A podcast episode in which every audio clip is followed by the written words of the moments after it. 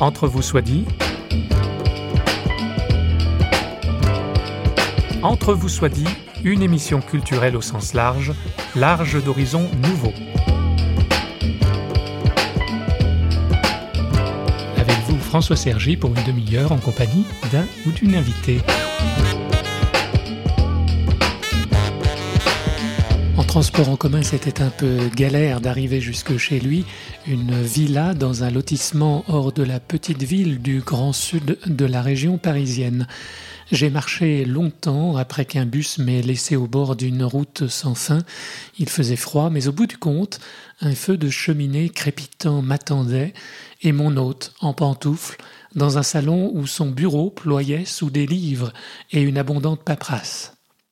Mon rêve, maintenant que j'ai dépassé les 80 ans, c'est de pouvoir accueillir des personnes qui sont en recherche, qui sont dans la curiosité, et que tout ce que j'ai pu amasser sur cette terre puisse servir à d'autres. Un prêtre ne s'use que si on ne s'en sert pas. Stan Rougier est prêtre, bien connu pour ses ouvrages qu'on ne compte plus. L'avenir est à la tendresse, florilège spirituel, Dieu était là et je ne le savais pas, etc. Avec l'âge et sa barbe d'éternel éducateur, ce qu'il a été professionnellement comme Guy Gilbert, il aime à communiquer ses connaissances, un acquis de sagesse et le feu de l'amour de Dieu qui brûle toujours en lui, le regard pétillant. Il sera ici question d'éducation, bien sûr, mais aussi d'un itinéraire de vie dont le récit partagé commence par les années sans Dieu, sans Dieu vraiment?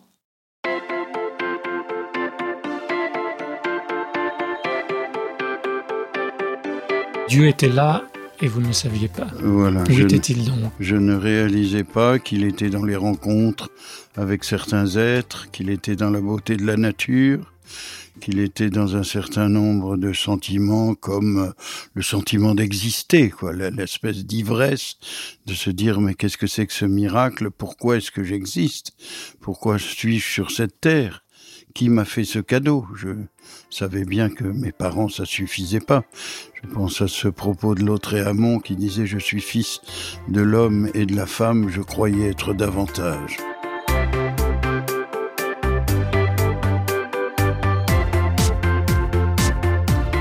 Vous dites que je n'étais pas l'intime de Dieu, j'étais son sacristain. Oui, c'est un peu ça. C'est-à-dire, il y avait deux lieux où la religion m'était proposée. Il y avait l'école catholique, et là, c'était assez étroit. C'était très sévère, c'était un Dieu très rigoureux et qui ne m'inspirait pas, qui me faisait plutôt peur. Et puis de l'autre côté, il y avait le scoutisme, avec donc une ouverture religieuse euh, qui permettait de respirer. C'était la prière du soir à la fin d'une journée de camp. Ça, c'était le bonheur absolu. Donc euh, j'avais deux cerveaux, j'avais l'un qui avait peur de Dieu et il y avait l'autre qui s'enthousiasmait pour Dieu, avec dans la loi scout des propos comme le scout voit dans la nature l'œuvre de Dieu, il aime les plantes et les animaux. Euh, j'avais un petit côté panthéiste à cause du scoutisme ou grâce au scoutisme. L'avenir est à la tendresse, c'est un titre. Euh, c'est mon premier livre. Votre premier livre. Comment découvre-t-on ce Dieu amour finalement? Il y a des rencontres avec des êtres qui sont pénétrés entièrement de ce Dieu-là. Moi, j'ai eu cette chance avec deux prêtres. Dans les deux cas, c'était un Dieu de tendresse. C'était le Dieu de l'enfant prodigue. C'était le Dieu de l'évangile. Si vous ne devenez comme des petits-enfants, vous n'entrerez pas dans le royaume.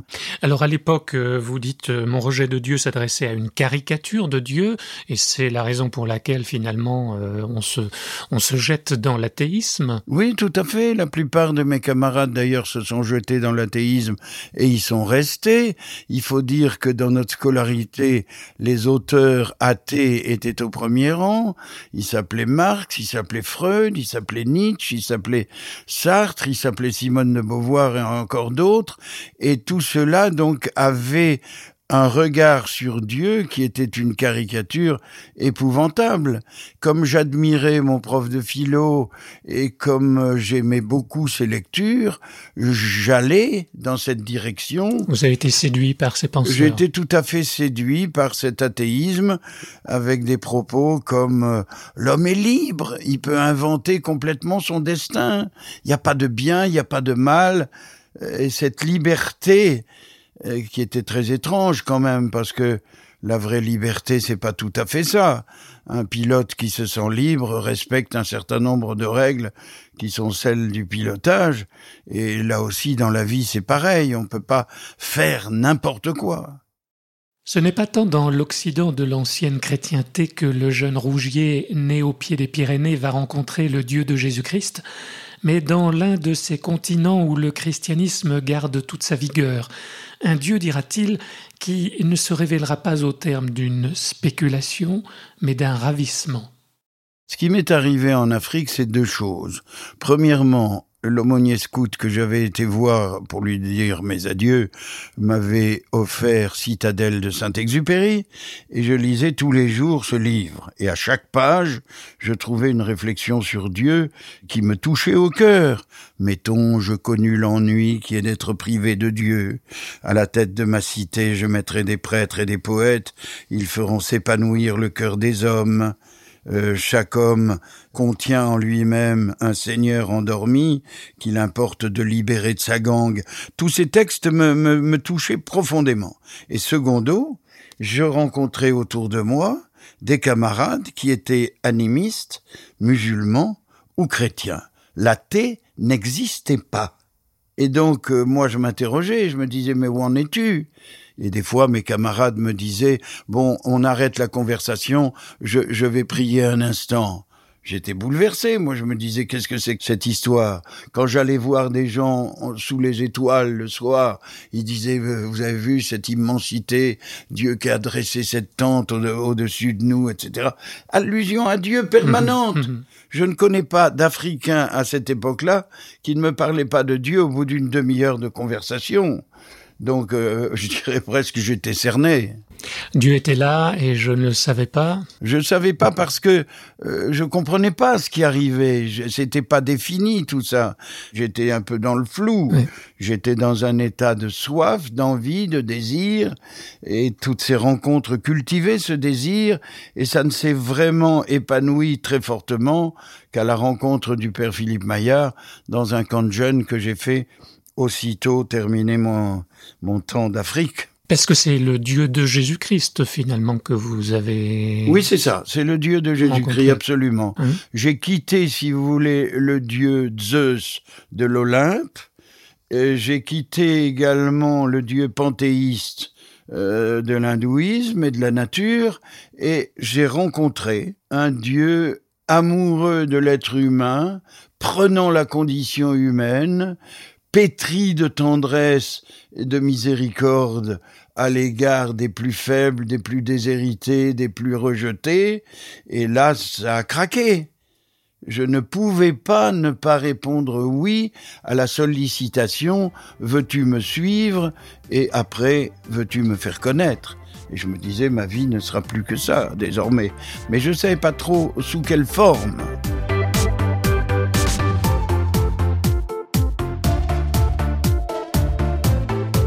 Alors vous allez être prêtre, mais aussi éducateur. Oui, j'étais déjà éducateur bénévole, Avant. donc à 17, 18, 19 ans, euh, dans un centre de délinquants qui s'appelait Centre d'accueil et d'observation. Et euh, je découvrais que l'éducation, c'est-à-dire sortir un jeune de certaines fausses idées sur la vie et de certaines névroses même, c'était une tâche euh, absolument merveilleuse, qui avait rien de plus beau au monde que de tendre la main à un adolescent pour l'aider à grandir et à devenir lui-même. Et donc, dans toute ma vie ensuite de prêtre, il se trouve que les évêques m'ont confié à des aumôneries, à des jeunes, et j'ai pu donc mettre encore plus en valeur cette euh, cette dimension de ma vie d'être éducateur cette fois-ci à la fois des caractères mais aussi de l'âme et de sensibiliser des jeunes à cette réalité qu'on appelle la vie spirituelle et, et à laquelle ils accrochaient volontiers. Pas toujours facilement il y avait des fois de la révolte. Mais qu'est-ce que c'était étonnant pour moi de voir certains jeunes révoltés et cinq ans plus tard entrer dans, dans la vie monastique donc je me disais, qu'est-ce que ça veut dire? Il nous secoue un peu pour savoir si ça tient bon, si ça résiste, si c'est solide. Prêtre éducateur, et vous avez considéré toujours que l'éducation est une, la priorité des priorités. La priorité des priorités, les parents ayant là une sorte de sacerdoce extraordinaire, ayant cette vocation de découvrir chez leur enfant tout son potentiel, tout ce qu'il est capable d'être et de faire, et d'aider leur enfant à croire en eux-mêmes, à croire à la vie, à croire qu'il y a une place pour eux et que le monde a besoin d'eux. Alors, on voit que dans votre propre éducation, vous avez été éduqué à la dure et vous faites tout un développement sur, autour de l'éducation pour dire il faut avoir euh, la faculté d'encaisser les coups durs. Mais j'ai envie de dire, euh, dans l'éducation, comme dans beaucoup de domaines, il y a un phénomène de balancier. Donc les jeunes qui auront été éduqués dans le laxisme vont devenir extrêmement rigoureux eux-mêmes lorsqu'ils seront parents. Chaque fois qu'on prend un chemin excessif, on va ensuite c'est une histoire de balancier. Le rigorisme ne mène à rien, le laxisme non plus. La sagesse est toujours une espèce de marche sur la crête Hein, en montagne, moi j'ai souvent marché sur des crêtes, il y a le versant d'un côté, il y a le versant de l'autre, aucun des deux n'est intéressant. Dans les deux cas, on se tue. Donc restons sur la crête. C'est pas in medio stat virtus, hein. cette parole-là m'agaçait quand j'étais adolescent, mais il faut un juste milieu entre deux excès qui aime bien châtie bien. La Bible ah. parle d'éducation un peu dans le livre des Proverbes, mais aussi ailleurs. Et il y a cette fameuse phrase qui aime bien châtie bien. Oui, Saint Augustin la commande de la manière suivante. On lui demande si on peut utiliser les châtiments corporels et il répond ama et quod vis fac, c'est-à-dire aime et ce que tu veux sera bien. Et également, donc, il commente celui qui aime bien châtie bien en disant châtie à bon escient c'est-à-dire le, bon dosage de reproche et de tendresse en même temps. S'il n'y a que le reproche sans la tendresse, c'est une catastrophe. S'il n'y a que la tendresse sans l'exigence, c'en est une autre aussi. Né dans l'opulence, quelque part en France, il vécut son enfance. Dans l'indifférence, qu'il se couche tard tôt, qu'il assomme quelqu'un, qu'il réussisse à l'école, dans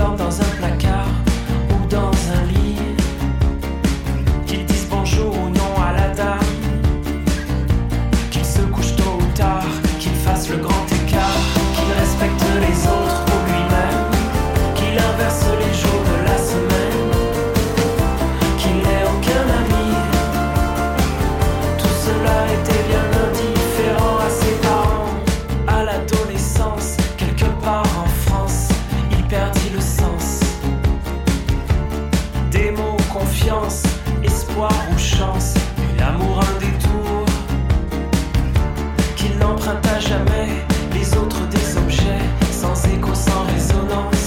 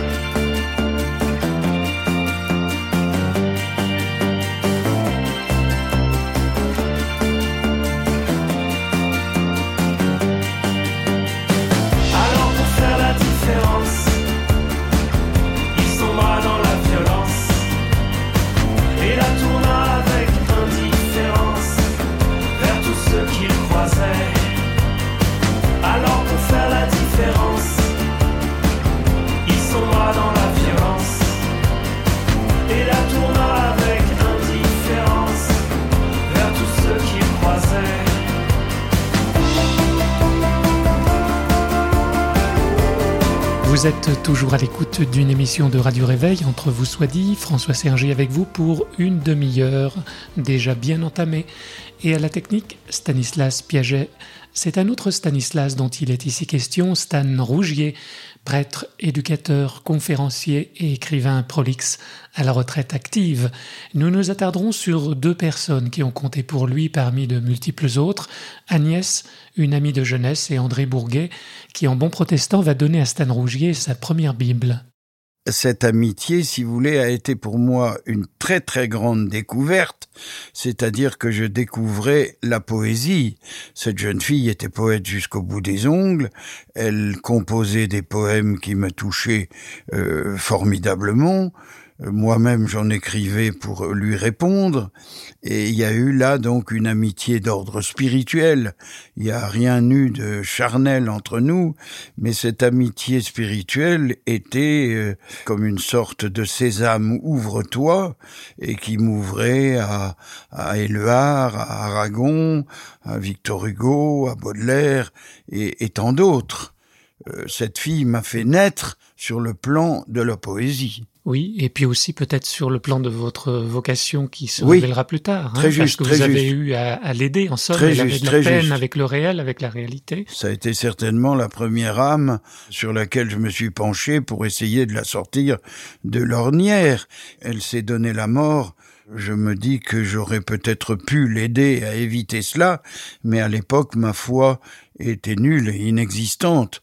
Donc le Dieu que j'avais découvert n'était pas encore assez vivant et vrai pour que je puisse vraiment lui tendre la main. Mais elle m'avait écrit, elle avait 17 ans à ce moment-là, l'existence de Dieu est une question de vie ou de mort. Et après sa mort, je me suis dit, bon, c'est pas de la littérature, cette affaire-là. Elle m'avait écrit aussi parce qu'elle a publié un livre aux éditions du Seuil, un livre qui s'appelle Les Sauterelles. Elle avait 18 ans, là. Et elle m'avait mis en dédicace, les petites filles jouent avec le serpent, si tu passes dans le coin, n'écoute pas ces discours tendres, conduis-les vers des plus vastes rivages qui conviennent mieux à leur âge. Et, et- lorsque je lisais cette euh, dédicace, je me disais, tiens, on est en train de me donner une orientation pour ma vie. Essaye d'être celui qui va proposer à des jeunes des aspirations plus hautes que le fric, le sexe et, et autres plaisanteries.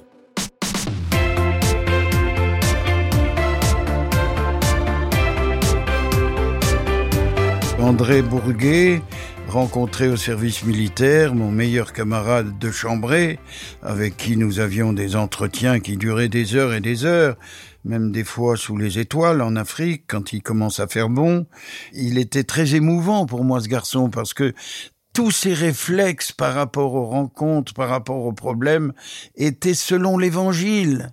Un jour où je jugeais un adjudant qui s'était comporté comme une brute, il s'était tourné vers moi et il m'avait dit, Stan, euh, regarde dans mon œil, est-ce que tu vois pas une paille? Et c'était bouleversant pour moi de voir à quel point il faisait comme ça des allusions aux propos du Christ, mais qui étaient à point nommé avec un réalisme et un humour extraordinaire. J'ai rarement rencontré ça dans ma vie. Alors que vous, vous aviez un peu de peine justement dans la relation avec Agnès, où vous recopiez des versets bibliques en essayant de... Oui, je, lui, les- je lui demandais, André, passe-moi des textes qui puissent m'aider à tirer Agnès de, de, de son puits ou de ses sables mouvants. Et il m'avait passé un hymne à la charité de Saint Paul, que j'avais recopié sans comprendre ce que j'écrivais d'ailleurs. Et euh, la copie m'était renvoyée avec la charité, ce sentiment fade pour prochain standard, me fait vomir. Et donc je m'étais dit, ouille ouille ouille, euh, le langage est quand même une grosse opération. Euh, la Bible c'est bien, mais est-ce qu'on la donne toujours avec les mots d'aujourd'hui ou est-ce que ce sont les mots d'autrefois? Aujourd'hui, je porte plainte de- devant certaines traductions. Comment le mot hébreu yaré a-t-il pu être traduit par crainte? Je comprends pas, parce que le sens du mot c'est adoration, amour, frémissement de l'amour. Euh, Chouraki fait, fait une très bonne traduction à ce sujet-là. Donc attention à la façon dont on utilise la Bible. Ah là là, oui, Ouais. parce que Dieu nous parle, ok, mais il nous parle pas dans une langue euh, qu'on puisse tirer dans n'importe quel sens. Mhm. Une fois, euh, des soldats avaient fait un prisonnier, ils téléphonent à leur chef. Chef, on a fait un prisonnier, qu'est-ce qu'on en fait? Le type leur a répondu, descendez-le. Alors ça voulait dire amenez-le plus bas au poste de commandement. Ils ont compris, flinguez-le. Et ils l'ont flingué. Je trouve que cette histoire est, en dit long sur traduire. Qu'est-ce que ça veut dire traduire? J'ai traduit, moi, les 150 psaumes de la Bible. J'y ai travaillé une heure et demie par jour pendant huit ans. J'étais très heureux de ce livre-là.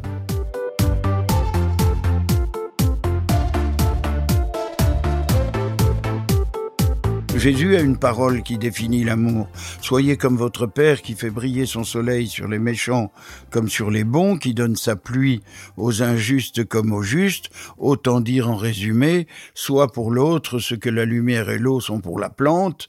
Achète un beau géranium, laisse-le à la cave et ne l'arrose pas, et puis tu viens le chercher un mois après, t'as plus rien. Et le soleil et l'eau ne modifient pas la plante. Il y a un respect profond. Le soleil et l'eau ne disent pas au cerisier je veux que tu sois un pommier. C'est chacun selon son espèce. Et je crois que dans l'éducation, justement, la chose la plus sacrée, c'est d'aider l'autre à être lui-même. L'amour seul nous rend à nous-mêmes. hein. Voilà, c'est ça. Il y, a, il y a un rabbin, la Zoussia, qui entendait Dieu lui dire, quand tu seras mort, je ne te demande pas d'avoir été un Moïse ou d'avoir été Jérémie ou d'avoir été Élie, je te dirai pourquoi n'as-tu pas été Zoussia Être soi-même, c'est précieux, ça. Et ça prend du temps. Et ça prend un temps fou.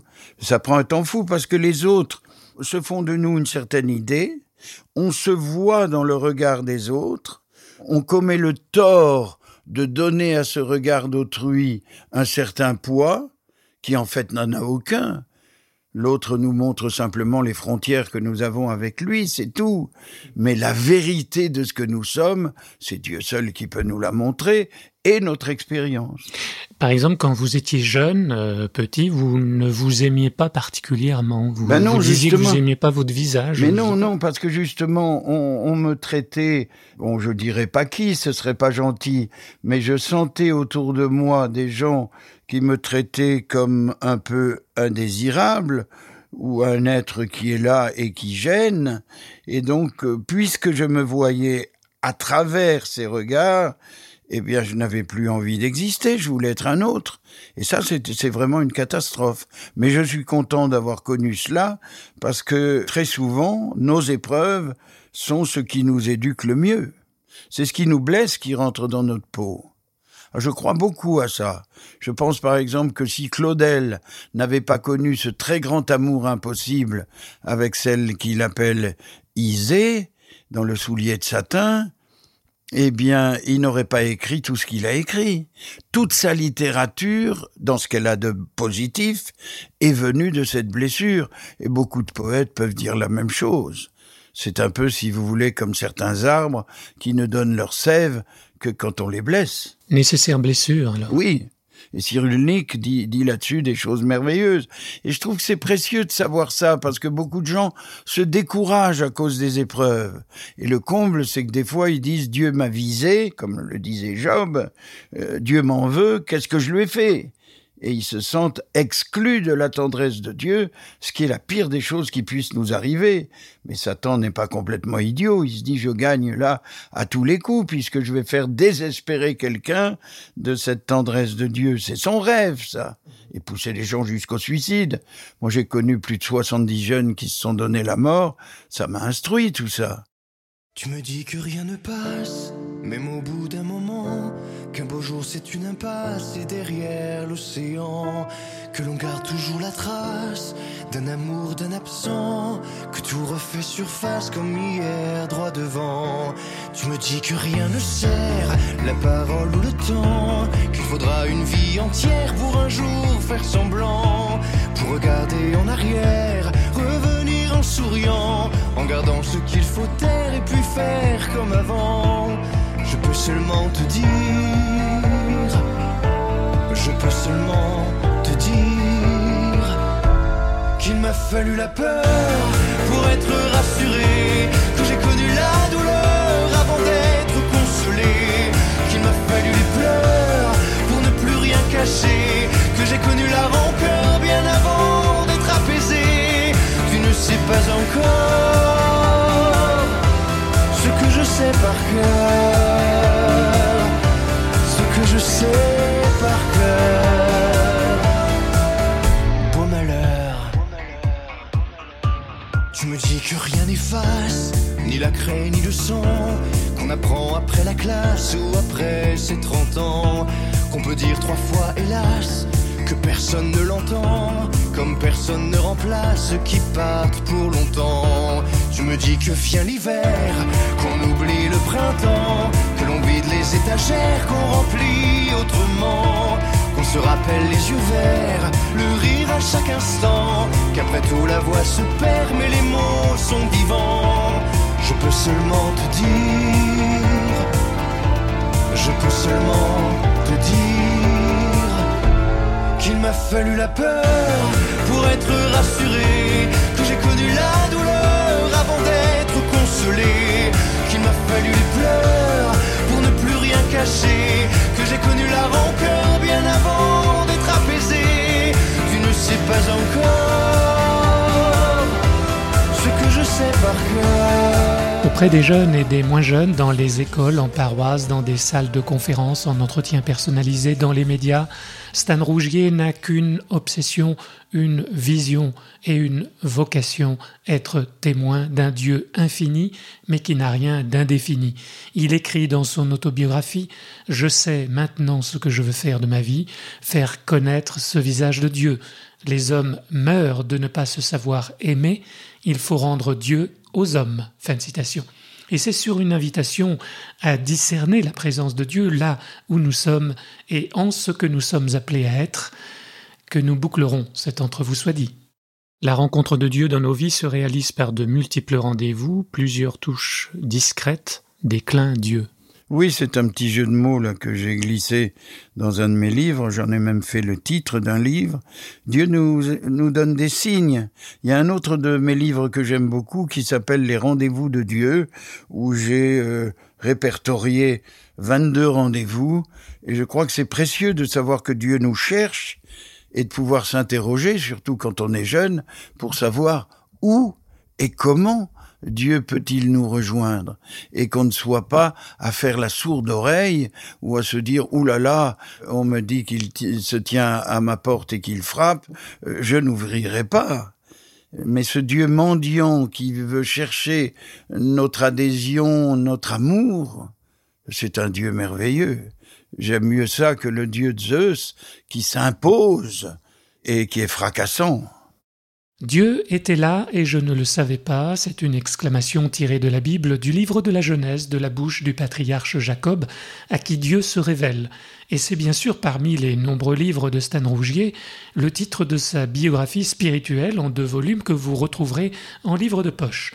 Un de ses derniers livres s'intitule Pour vous qui suis-je aux éditions Mamet, une longue méditation de Stan Rougier sur le Christ, accompagnée de 40 réponses de contributeurs dont Guy Gilbert, Tim Guénard, Xavier Manueli, Jean Delumeau, etc. Et si Dieu était là aujourd'hui à nous faire signe, un clin d'œil, comme dirait Stan Rougier, que nous remercions. Au revoir et à bientôt dans Entre vous soit dit, une émission signée Radio Réveil.